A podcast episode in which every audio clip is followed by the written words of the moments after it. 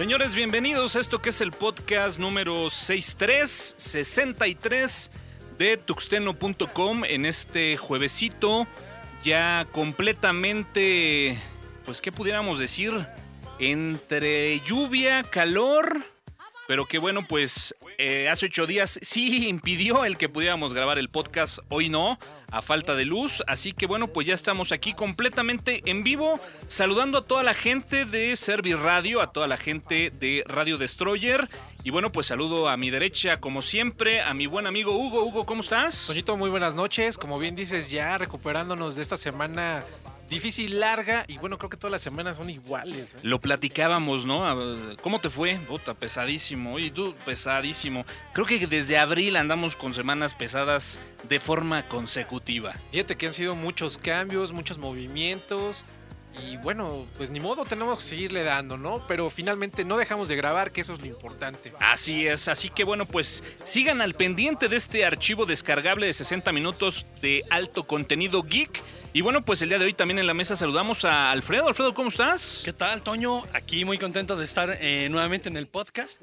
Ya listo para comenzar. Efectivamente fue una semana pesada, pero vámonos. Oye, estaba por ahí escuchando a la gente de Servir Radio, por ahí en algún programa de este par de tres que, que bueno, pues manejan ellos.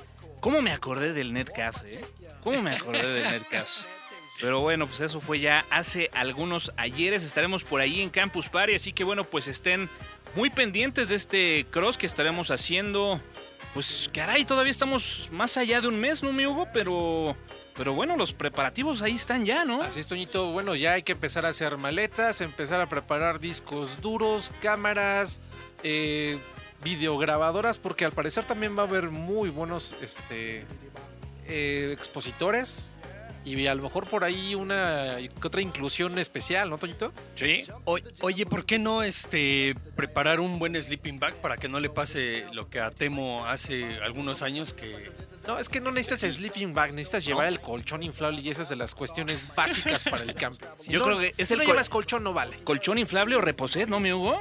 El reposet está más difícil andando cargando, pero el, colchón inflable todavía aguanta. Al buen Somera se lastimó de la espalda hace unos, hace unos años. Yo creo que será bueno hacer como que el, el tip de ahí de recomendaciones, el top 10 de recomendaciones para eh, ir a Campus Party, hacer camping y bueno, pues no, no morir en el intento, ¿no? Tienes razón, yo creo que unos 15 días antes, Toño, vamos a hacer ese, ese top 10 de las eh, necesidades básicas para estar en Campus Party. Me gusta, me gusta. Señores, ese es el podcast número 63 y arrancamos con esto que son las noticias del podcast de tuxeno.com.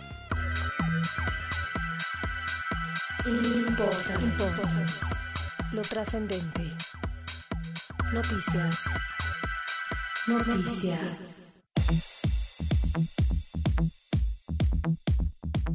Bueno, finalmente teníamos que empezar bien la semana y hablar de una noticia que no sorprende, pero de repente pues, empezamos a tener más oportunidades. Eh, finalmente Intel lanza su servicio de streaming, pero es un streaming de TV.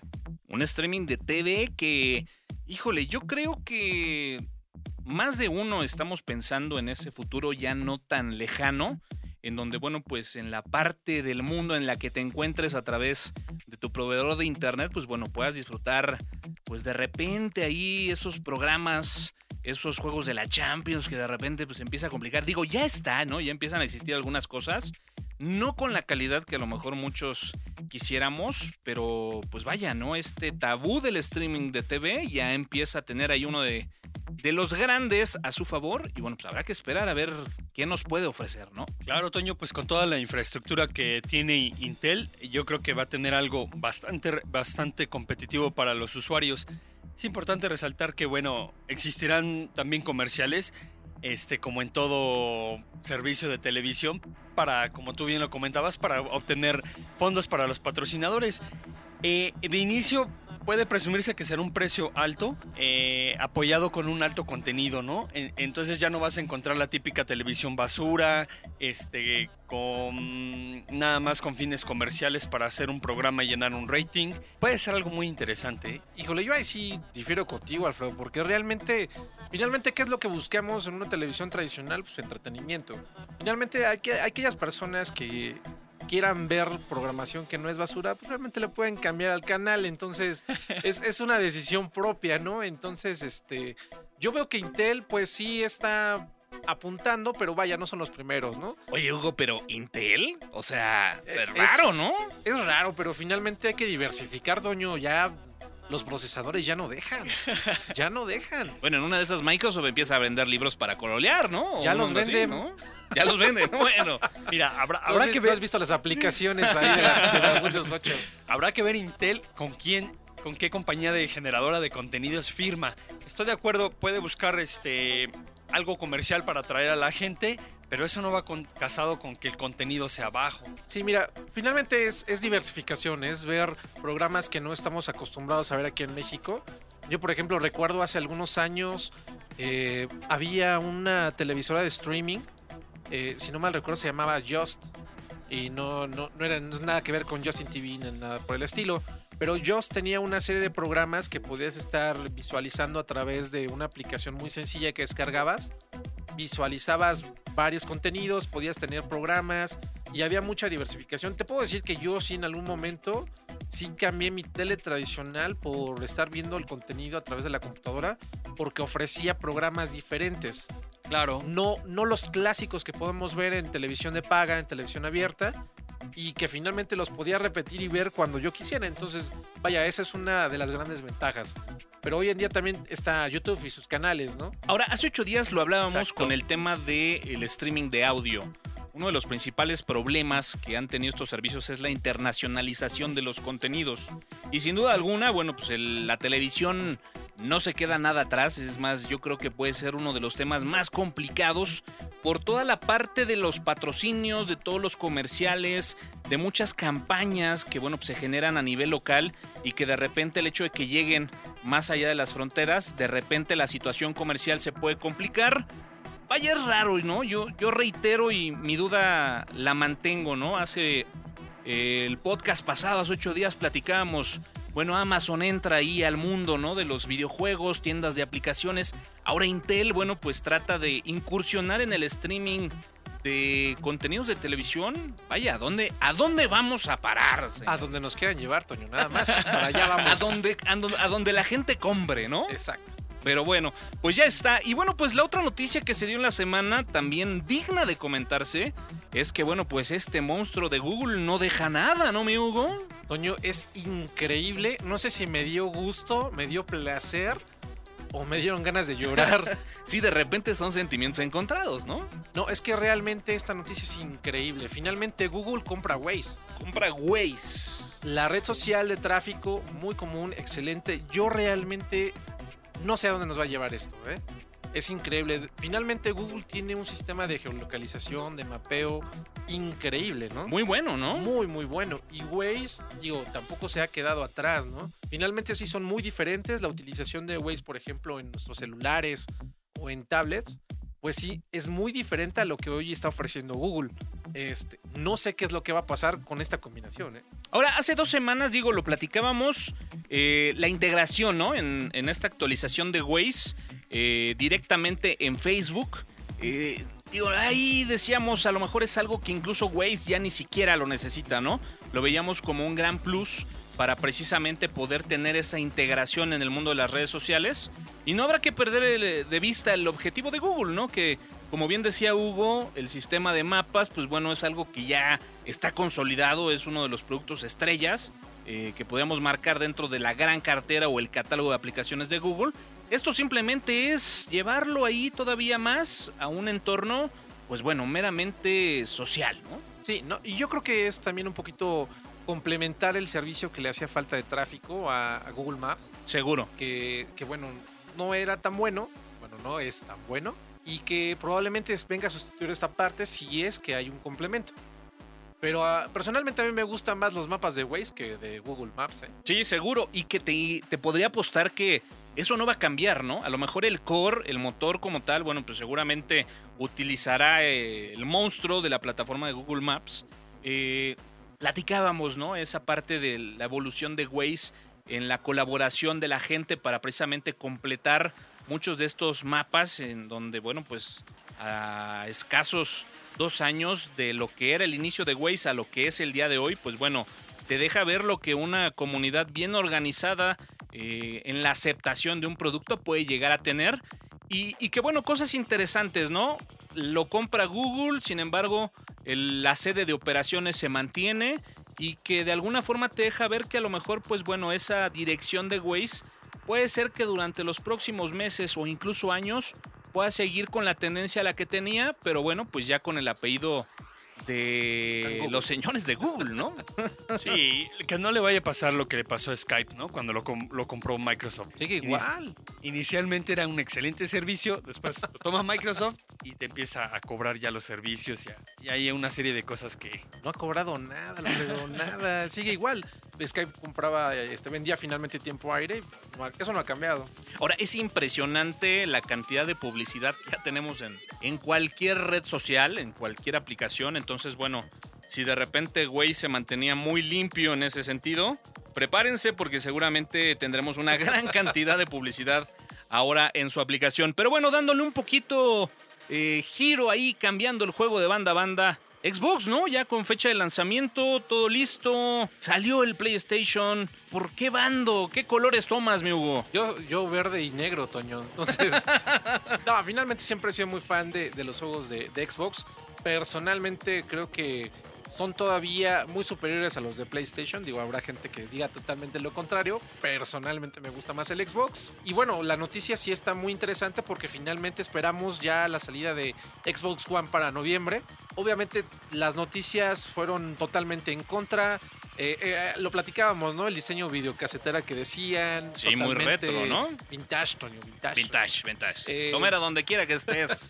Me pongo de pie vintage, ¿no? Exacto. Más aparte, obviamente, eh, los primeros anuncios fueron que el contenido tenía que ser totalmente descargable, totalmente digital, no podíamos utilizar los DVDs anteriores, no se podía comprar una cuestión usada, lo cual obviamente la comunidad gamer lo trajo de cabeza durante mucho tiempo. ¿eh? Que bueno, para resumir ahí y poder pasar a la siguiente y como que amarrar estas dos noticias, eh, ya está la fecha ahí, noviembre 21.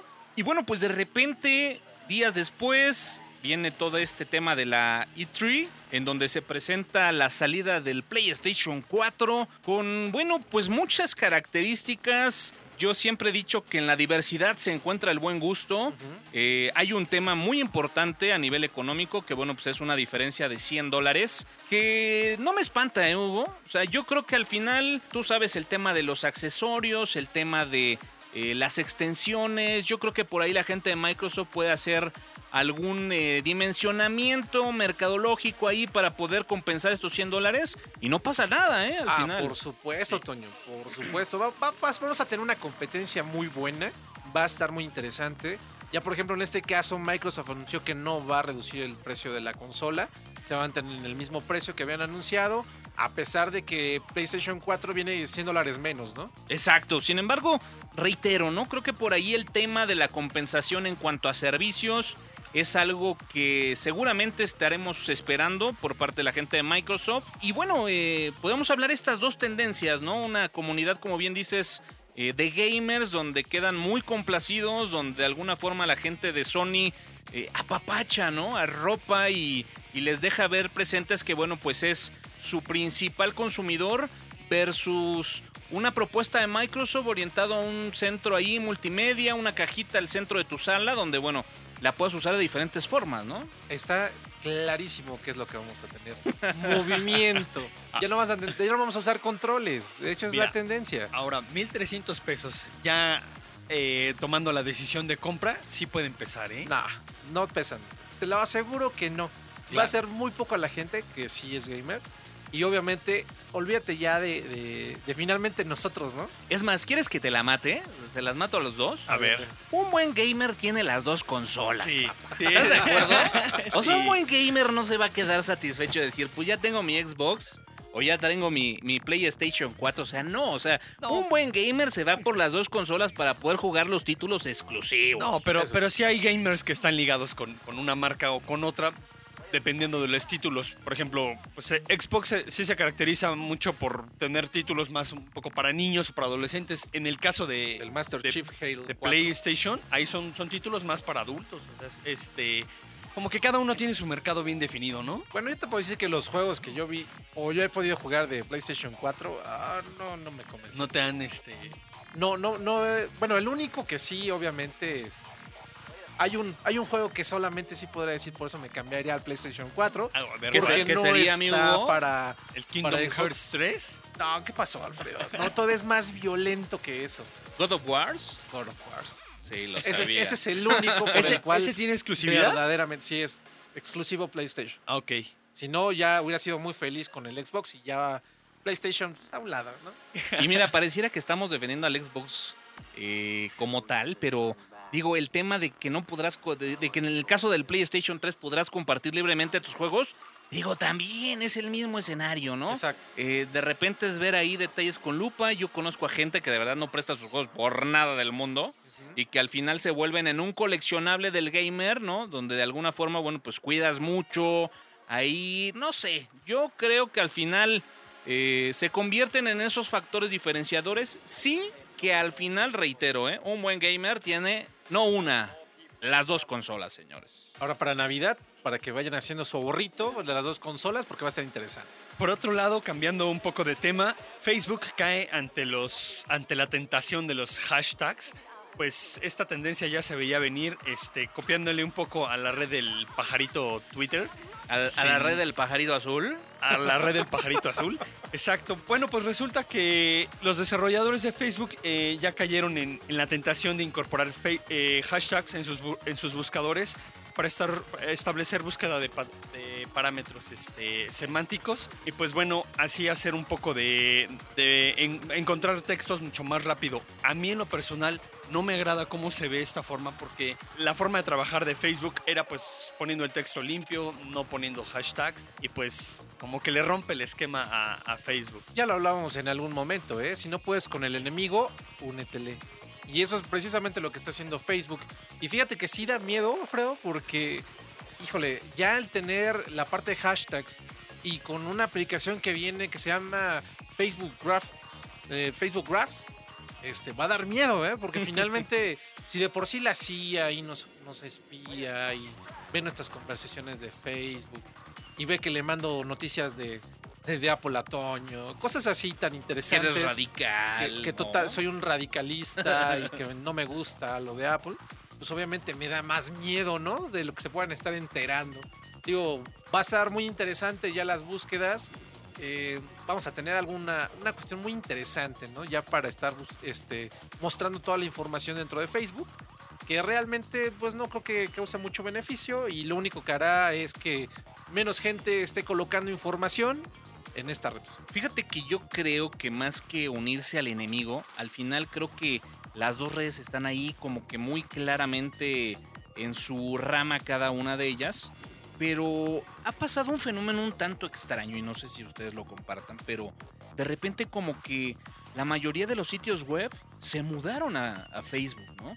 Te encuentras una gran cantidad de blogs que, bueno, pues de repente eh, publicabas algo en un blog y simplemente se compartía la liga en Twitter o en Facebook para que accedieras al blog. Ahora no, ahora ya los contenidos como tal están eh, mudados completamente a Facebook. Ahí es donde encuentras el contenido principal.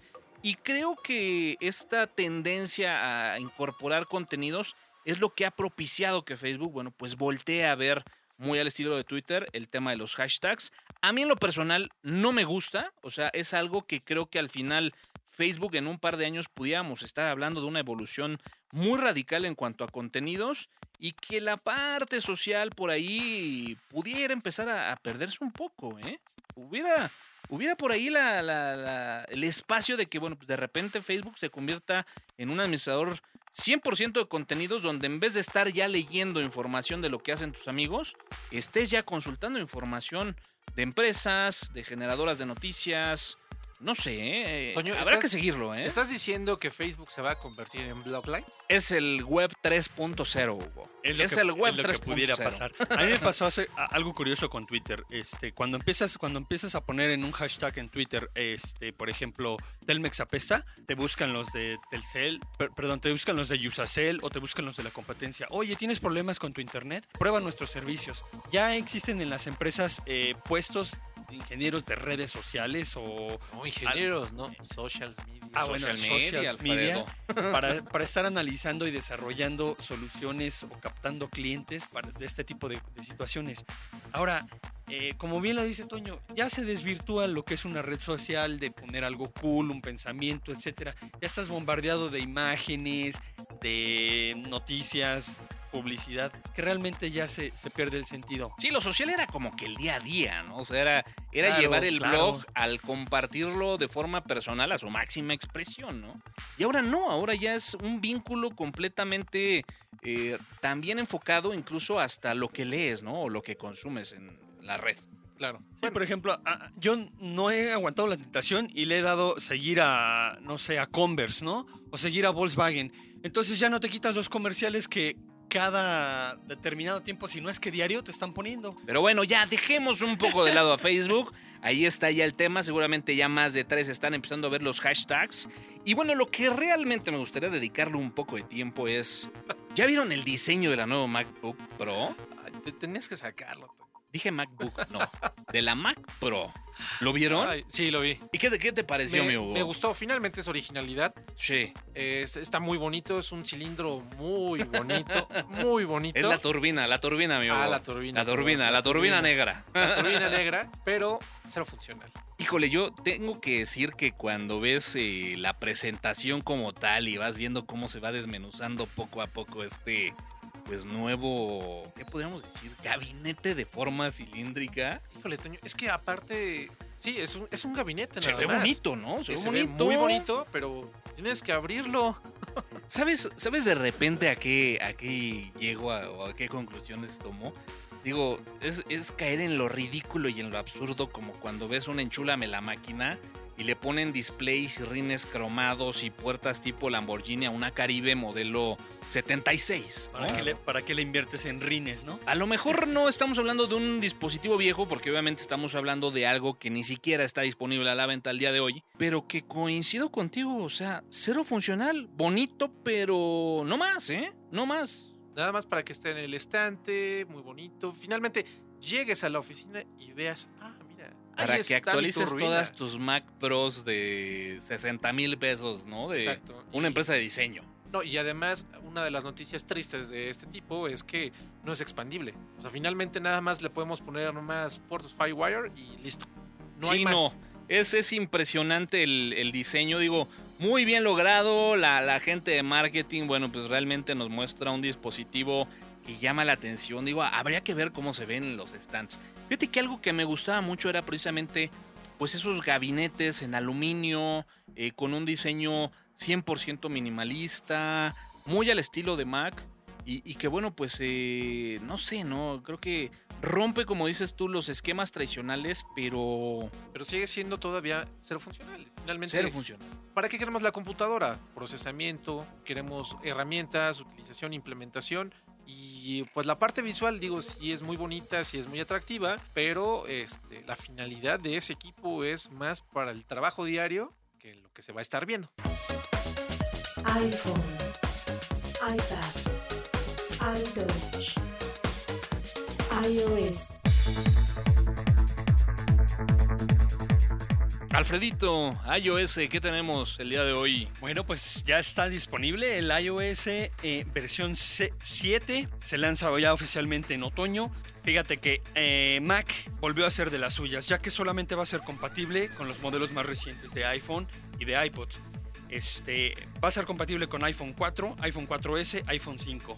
El iPhone 3S ya queda fuera, como es la tendencia de... Sí, parte de la obsolescencia programada, ¿no? De la gente de Apple. Es correcto. iPad mini, iPod 2, iPad 3 y iPod 4. Bueno, yo finalmente voy que. Esto, esto viene obviamente del keynote que tuvo Apple en las semanas pasadas. Eh, también una decepción total, porque sí hay que decirlo.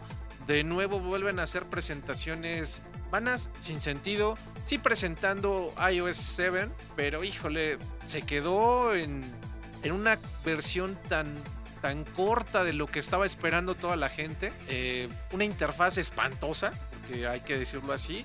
Realmente quisieron copiar prácticamente a todos, ¿no? Sí, Pero bueno, ya platicaremos de eso más adelante, ¿no? la verdad es de que estas keynotes eh, pareciera, ¿no? Que todavía están ahí con el, el- el gran fantasma de, de Steve Jobs, pero en el sentido de todavía guardar esa línea a la obligación de hacerlas sin cambiar su formato, sin cambiar su contenido, sin cambiar su razón de ser. Creo que de alguna forma Apple tendrá que hacer ya una revolución en cómo presentar sus productos. Pero bueno, regresando al tema de eh, iOS 7, a pesar de que, bueno, pues eh, viene también con esa sensación de ser un sistema operativo para dispositivos móviles, eh, tratando de darle un mejor performance a aquellos dispositivos que cuentan con un hardware reducido, no va a más, ¿no? O sea, al final no presenta nada más de lo que hemos estado hablando aquí podcast tras podcast, sumando y coleccionando una versión más, con la promesa de, bueno, pues tener un gran performance en aquellos dispositivos con hardware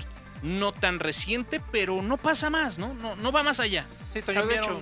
Cambiaron un poco, le dieron un poco el, refresh a la pantalla, usaron colores chillones, pasteles más, este, más brillantes, pero aún así coincido con ustedes, o sea, ya no trae algo que, que diga, sabes que esto, esto ya es una revolución, me maravilló, ya están proponiendo algo nuevo, como que llegó a su plus y de ahí a, no sé si coincide con Steve Jobs, comenzó en una decadencia. Ya, ya lo he mencionado, viene la, viene la decadencia normal natural una vez de que se da la partida de Steve Jobs. El, profeta, hablando- este- el profeta Tux Dragon dijo que más o menos tomaría esta transición cerca de año y medio, dos, ¿no? Santísimo, santísimo. El santísimo profeta Tux Dragon. Fíjate que, haciendo un paréntesis a eso, Toño, la, pronto va a salir por ahí un sitio de- del Santísimo Tux Dragon con, con ese tipo de noticias y profecías. eh.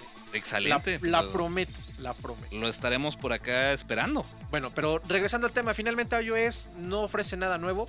Finalmente son las mismas aplicaciones. Bien lo decías, Alfredo, es una modificación totalmente visual. Eh, tiene incorporaciones ahí ya un poquito en la parte de notificaciones donde se pueden hacer algunos movimientos eh, muy básicos como el apagar este, el Wi-Fi y el Bluetooth a través del sistema de avión que realmente vemos en todos los demás dispositivos excepto en el iPhone, o no, al menos no estaba en el iPhone. Eh, la parte de música finalmente ya viene integrado con iRadio. Este, podemos estar escuchando iRadio y eh, si nosotros lo queremos, podemos comprar esa canción que en ese momento está pasando a través de iTunes, que yo creo que es lo, lo único positivo que pudiéramos hablar, porque el resto es, es un cambio solamente visual, eh, que no tiene sentido, este, que simplemente está poniéndose a la altura del resto de los dispositivos móviles, de otros sistemas operativos como Android o Windows Phone, porque pues realmente ahí se quedaron, ¿no? Ahora no vimos el, clásico mejoramiento en una aplicación o, este, o encontrar aquella nueva aplicación que iba a revolucionar la industria, ¿no? Sin embargo, pareciera que estas entregas lo que sí consolidan es eh, esa telaraña o esa red que va a soportar las nuevas formas de hacer negocio para la gente de Apple. iReady. iReady. Finalmente, pongo en la mesa una pregunta. ¿Quién sobrevalúa los productos de Apple? ¿Apple mismo o la gente que los consume? No, recuerdes que, que finalmente Apple es él. El estatus. el Sí, mejor. es como y un es cliché, el es un que yo lo. Es, es- exactamente. Sí, al final es una combinación de las dos cosas y bueno, pues mientras eh, esté ese equilibrio, ¿no? Que de repente yo creo que es algo difícil de lograr, pues bueno, tendremos productos de Apple y situaciones como la entrega de iOS 7 por mucho tiempo. Y bueno, dentro de estas mejoras también, pues bueno, eh, nada más por mencionar ahí esas pinceladas de, de diferencia, pues bueno, la mejora de esta app para pues encontrar tu iPhone, ¿no? En una El situación Find Me, ¿no? incómoda, ¿no? Find Me, finalmente. Digo, eso es, eso es algo natural que tenían que estar viniendo con los dispositivos y luego más en un país como México es indispensable. ¿eh? Fíjate que yo en alguna ocasión llegué a utilizar Find Me con mi, con mi iPad y de verdad sí me, me regresó el alma al cuerpo cuando encontré mi iPad. ¿eh? O que al menos de repente no dices tú dónde habrá quedado y bueno, pues vas y dices tú, ah, ok, está en la casa, no hay ningún en la problema. casa, en el trabajo, donde sí, exacto. Es- Esa es una maravilla. Alternativa, alternativa. Droid. Android.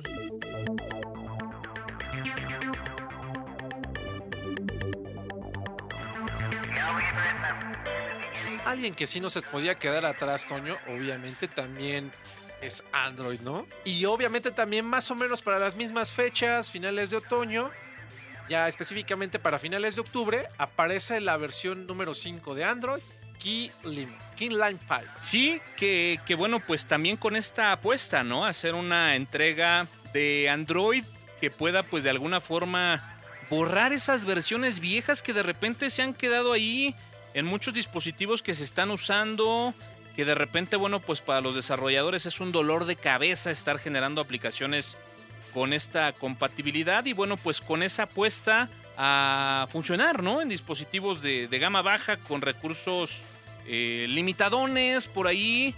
Y bueno, pues como lo has dicho, ¿no? Con esta carrera y competencia iOS 7, la entrega de Android, tenemos la parte de Xbox, la parte de PlayStation 3, de esas guerras casadas ahí en la línea del tiempo que tenemos año a año, ¿no? Sí, Toño, has tocado así como el punto esencial, ¿eh? La fragmentación que existe en Android, es decir, tener diferentes versiones en millones de dispositivos, es lo que ha evitado el éxito de Android a lo largo de los años.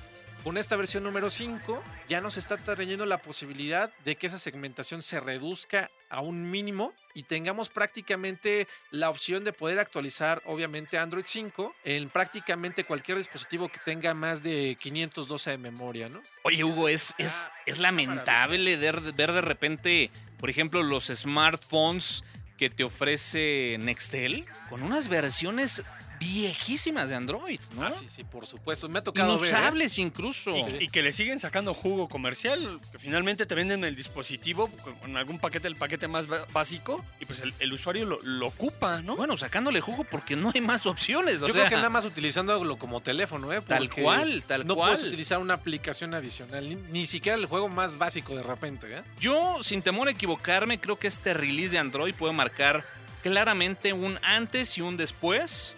Y que, como bien lo decías, ¿no? La gente que tenga por ahí un dispositivo con Android y que tenga 512, esta es la actualización que están esperando. Ahora, yo en lo personal les comparto mi experiencia. Hace unos hace algún tiempo vendí mi, mi iPhone. Finalmente me cambié a Qué Android. bueno, felicidades. Otro, bien. Dije, bueno, vamos a probar el Galaxy S3. Ya sabes, ¿no, güey? Pinche Toño, ya un Android, pues yo también vendo mi iPhone, ¿no? Así es, así se marca tendencia.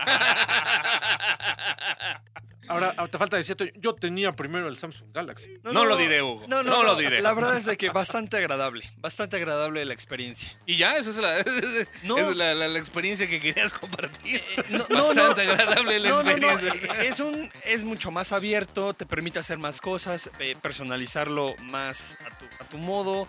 Hay algunas cosas que no me agradan. Por ejemplo, el, el Play, el Play Store. Ajá. Cuando descargas una aplicación, mm, te pone ahí medio spam o, o- de repente te instala otra basura que, que tú no querías, ¿no? Ah, no, eso se llama una aplicación basura. Eso se llama una aplicación gratuita al día de hoy. En, eh, el- el- es la nueva redefinición de una aplicación gratuita a partir del 2013, ¿no? Exacto. Ok, entonces tienes que estar ahí dándote la tarea de borrarla manualmente. Pero bueno, fuera de ese detallito, sí me ha agradado. Ahora fíjate, ese es uno de los ejemplos, ¿no? Eh, usuarios que venimos de Apple, pues, de alguna forma, esa no evolución en la interfaz es lo que, bueno, cuando tú ves un Android, te llama la atención y, bueno, pues al final es lo que te termina de enamorar, ¿no? por supuesto.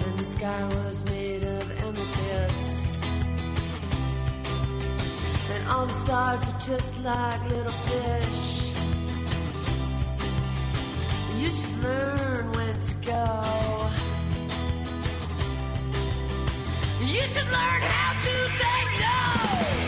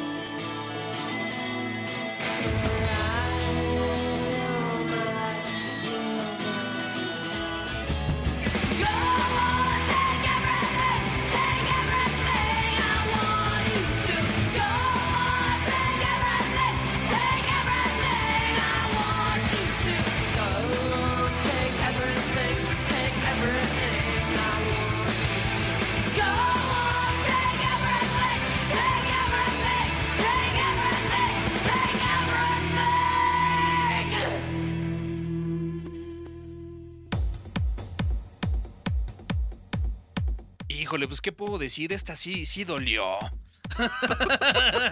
sí, la neta, tengo que decir que sí dolió.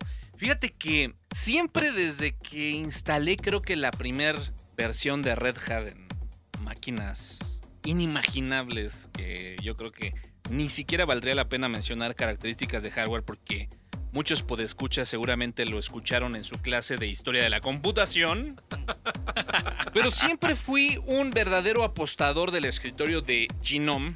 Y bueno, pues como todos sabemos, a últimos años, eh, Genome bueno, pues ha tenido esta transformación en el escritorio con una apuesta a verdaderamente tener una solución muy radical y muy diferente a lo que los escritorios de muchos sistemas operativos eh, pues han presentado, ¿no?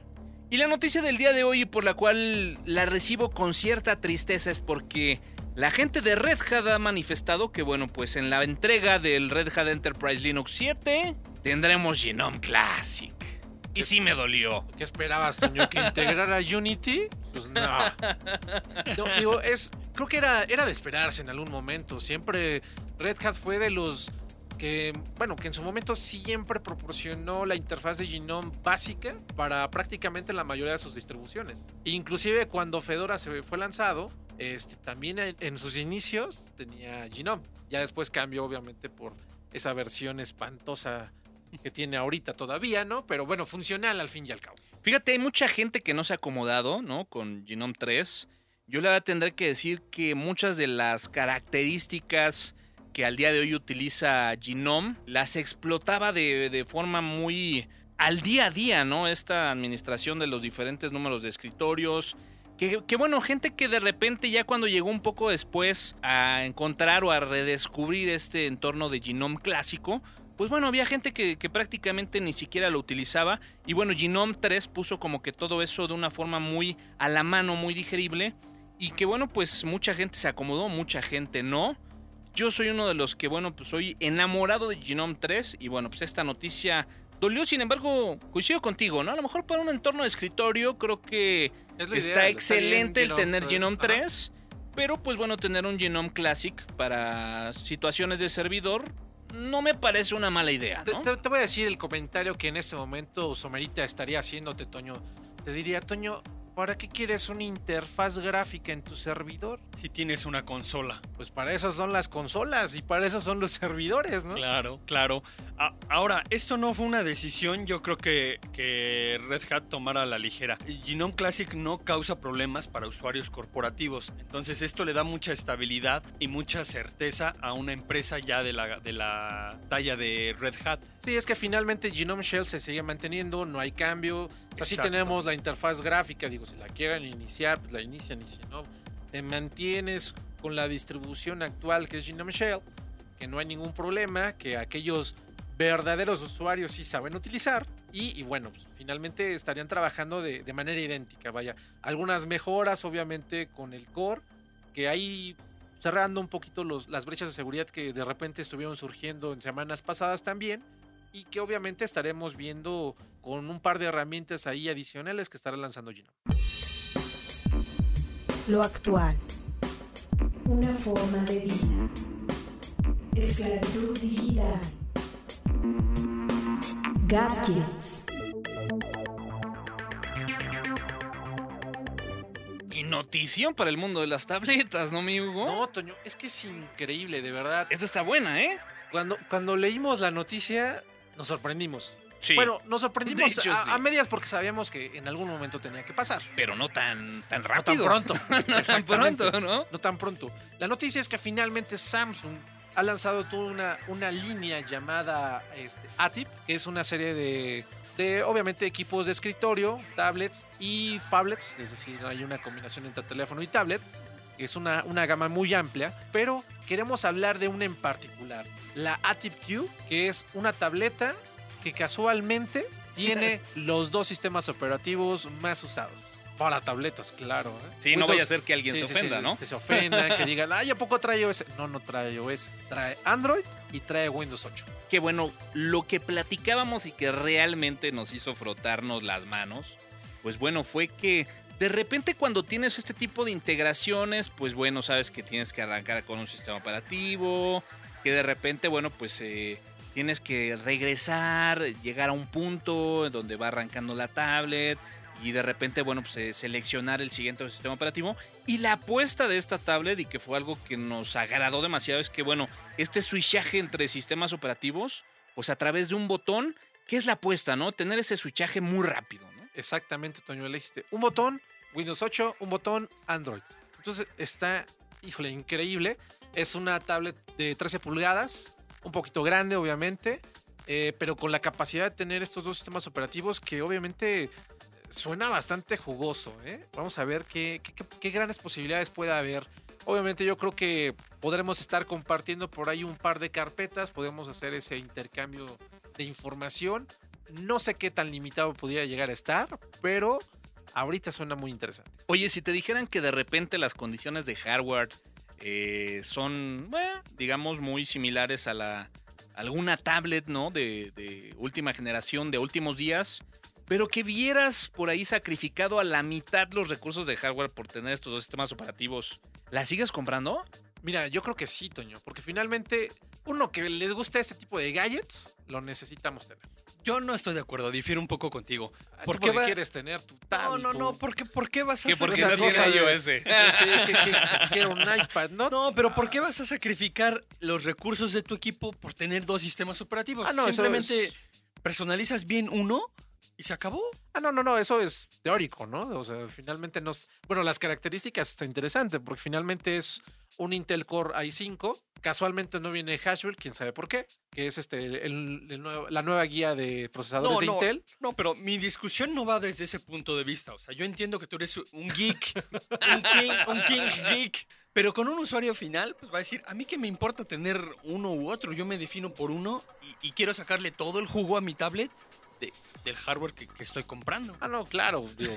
Bu- bueno, eso lo, lo- lo ponemos en tela de duda en la mayoría de los usuarios, porque nada más la compran por gusto. Es, es- es de repente como un carro Triptonic, ¿no? O sea, Ándale. es que es automático y puede ser estándar. O No, sea, no, eso no existe. no. papá, ¿no? Traer una tablet con dos sistemas operativos con un boteo eh, muy Instantáneo, rápido, ¿no? digo, Sí, exactamente. pues suena bien, ¿no? Sí, interesante porque de repente puedes hacer muchas cosas, muchas cosas con este tipo de, de- de tablets. Y además si trae la posibilidad de tener Android, por ahí también abre la posibilidad de tener algún otro sistema operativo, ¿eh? La cachamos ahí al vuelo esta noticia. No, no, no hay por ahí fecha ni costo. De hecho, no, ¿verdad? déjame ver, porque costo no había, solamente estaban mencionando ahorita este, las características generales. Mira, esperemos por ahí que de alguna forma la gente de Samsung a, a últimas fechas eh, de repente vemos este tipo de noticias ahí un poquito, eh, no quisiera decir a la ligera, pero sí como que eh, ahí, ¿no? En la red, eh, brincando de sitio a sitio y de repente pues, se olvida, ¿no? No, va más allá. Esperemos que no sea uno de estos prototipos. Ojalá, sí, finalmente es, es toda una línea completa, no vaya a ser que, como bien dices, empezamos a ver muchas, este, muchas, muchas computadoras o muchos este, ebooks de esta línea de ATIP y, y dejen a un lado esta, este, en especial que es la Q, que realmente ya queremos ver funcionando. Grow, grow. Mistake. Fail. Fail. Fail. Ahora sí, señores, como sí. si fuera piñata Ahora así sí. en.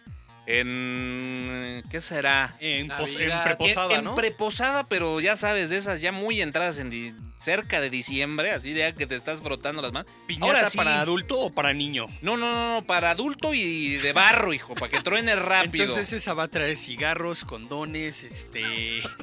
Una que otra pastillita eh, azul.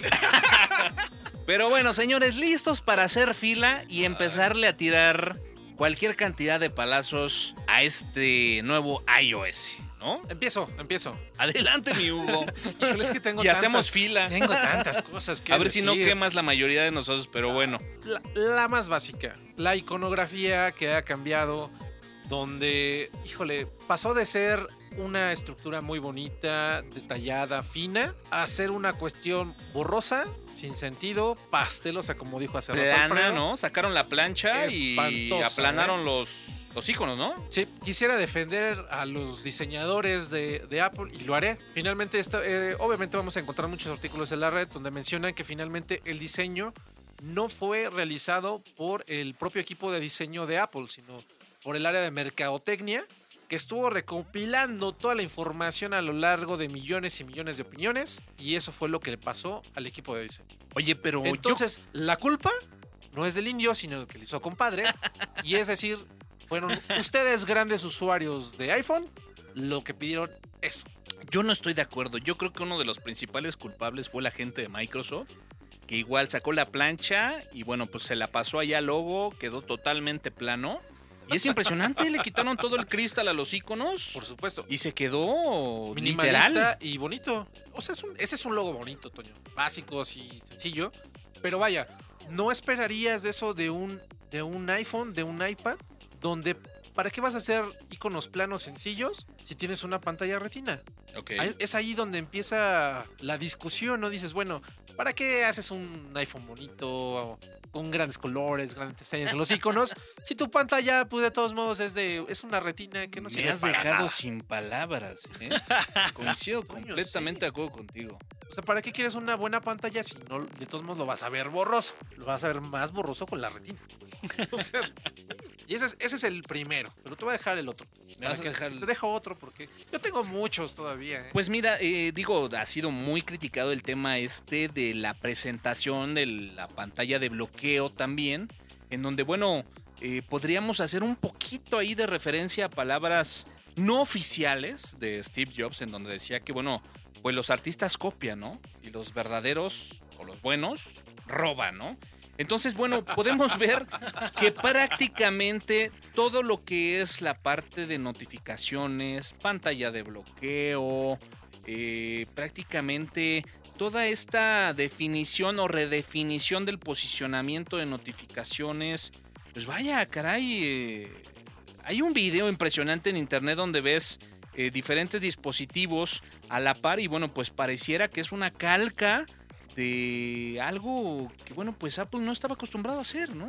Sí, Toño, o sea, Android y, y hasta aunque suene increíble, Windows Phone, ¿eh? Sí.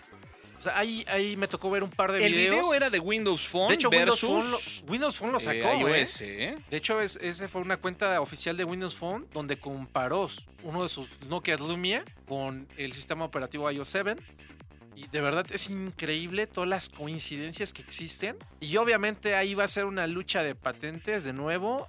Increíble contra Apple. Y que quién sabe, si no lo cambian, probablemente no veamos a la luz el siguiente iPhone. ¿eh? Y que podríamos decir que el espionaje industrial en el diseño de estas interfaces, pues bueno, haya de estar a la orden del día Ah, entre Toño, empresas. no, ¿eh? Toño, te vas demasiado lejos. Sea, sea dónde vas, sea dónde vas. Sé que, sé que Apple no tendría por qué estar preocupado en hacer eso. No, ¿no? no, no.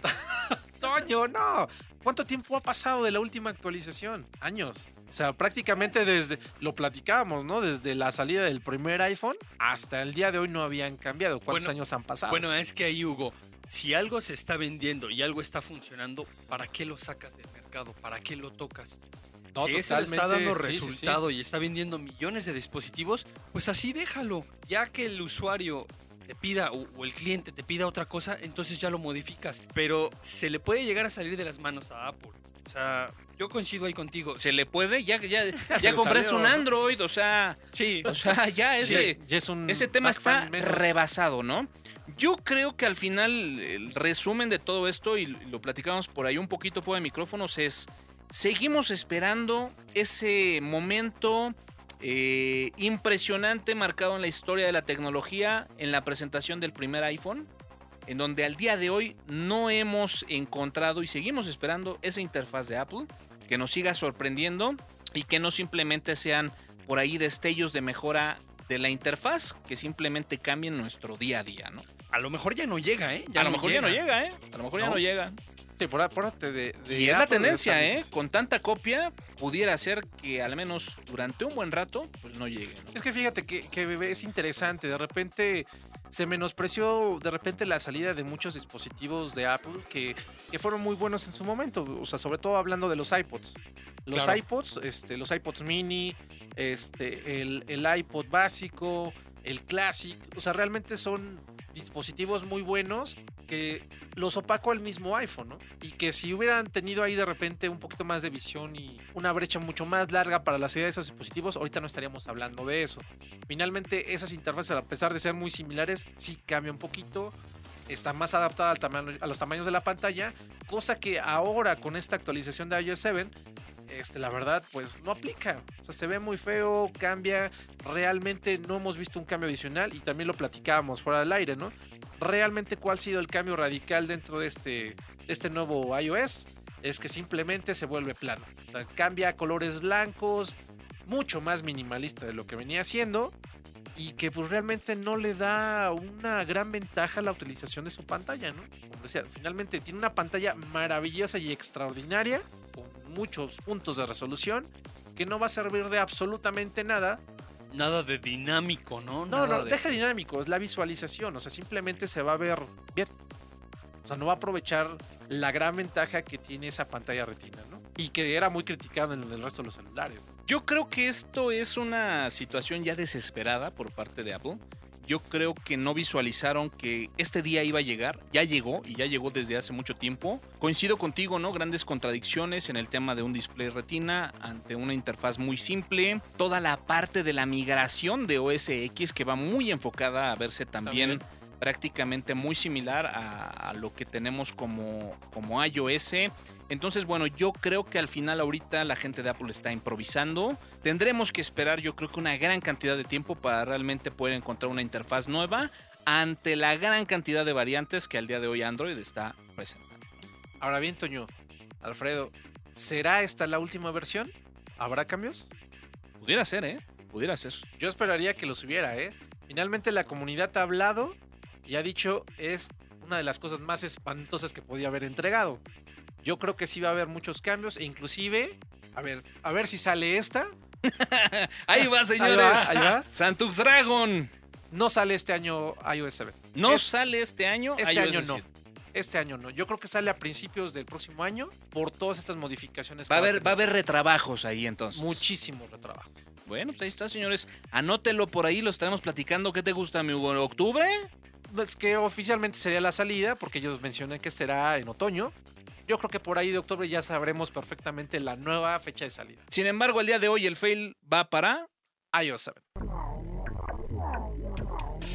140 caracteres en la cuenta de Tuxteno en Twitter y todos los updates de estatus en la página de Tuxteno en Facebook. Más episodios en www.tuxteno.com con un sitio optimizado para iOS y Android. Agrega nuestro canal en iTunes para recibir notificaciones sobre nuevos episodios. Feedback a podcast.tuxteno.com. Sigue el streaming en vivo de la grabación de cada episodio a través de www.tuxteno.com todos los jueves a partir de las 20 horas hora del centro de México. Tuxteno.com soportando al software libre en México. Termínalo, mi Alfredo. Listo, señores. Sean libres, escuchen software libre. Nos vemos dentro de ocho días. ¿En qué, com- ¿En qué complicación te metí, Alfredo, eh? Hugo, ciérralo, vámonos. Yo, yo optaría por usar software libre. Más que escucharlo, pero eso sí, no dejen de escuchar tuxteno.com. Señores, yo soy Antonio Karam. Eh, despedimos en este momento la transmisión de la gente de Radio Destroyer, de la gente de Servi Radio. Les mandamos un abrazo ahí a, al buen Tech Madrid a toda la gente que, bueno, hace ahí un, un par de tres, dicen ellos. Un par de tres. Y bueno, pues segura- inviten, ¿no, Toño? seguramente la vamos a pasar increíble ahí en Campus Party. Así que bueno, pues estén muy, muy pendientes a toda la gente que bueno, pues se toma el tiempo de descargar este archivo de 60 minutos. Muchísimas, muchísimas gracias. Arroba ncaram en Twitter y Besos, besos. pues abrazos, vámonos. Abrazos. Nos escuchamos Let's en go. la próxima. El podcast de tuxteno.com llega a ustedes como una producción de Dirt Mode, transformando ideas en audio. En cabina, Aile Karam, CG Somera y Tux Dragon. Podcast licenciado by Creative Commons, versión 2.5, México. tuxteno.com.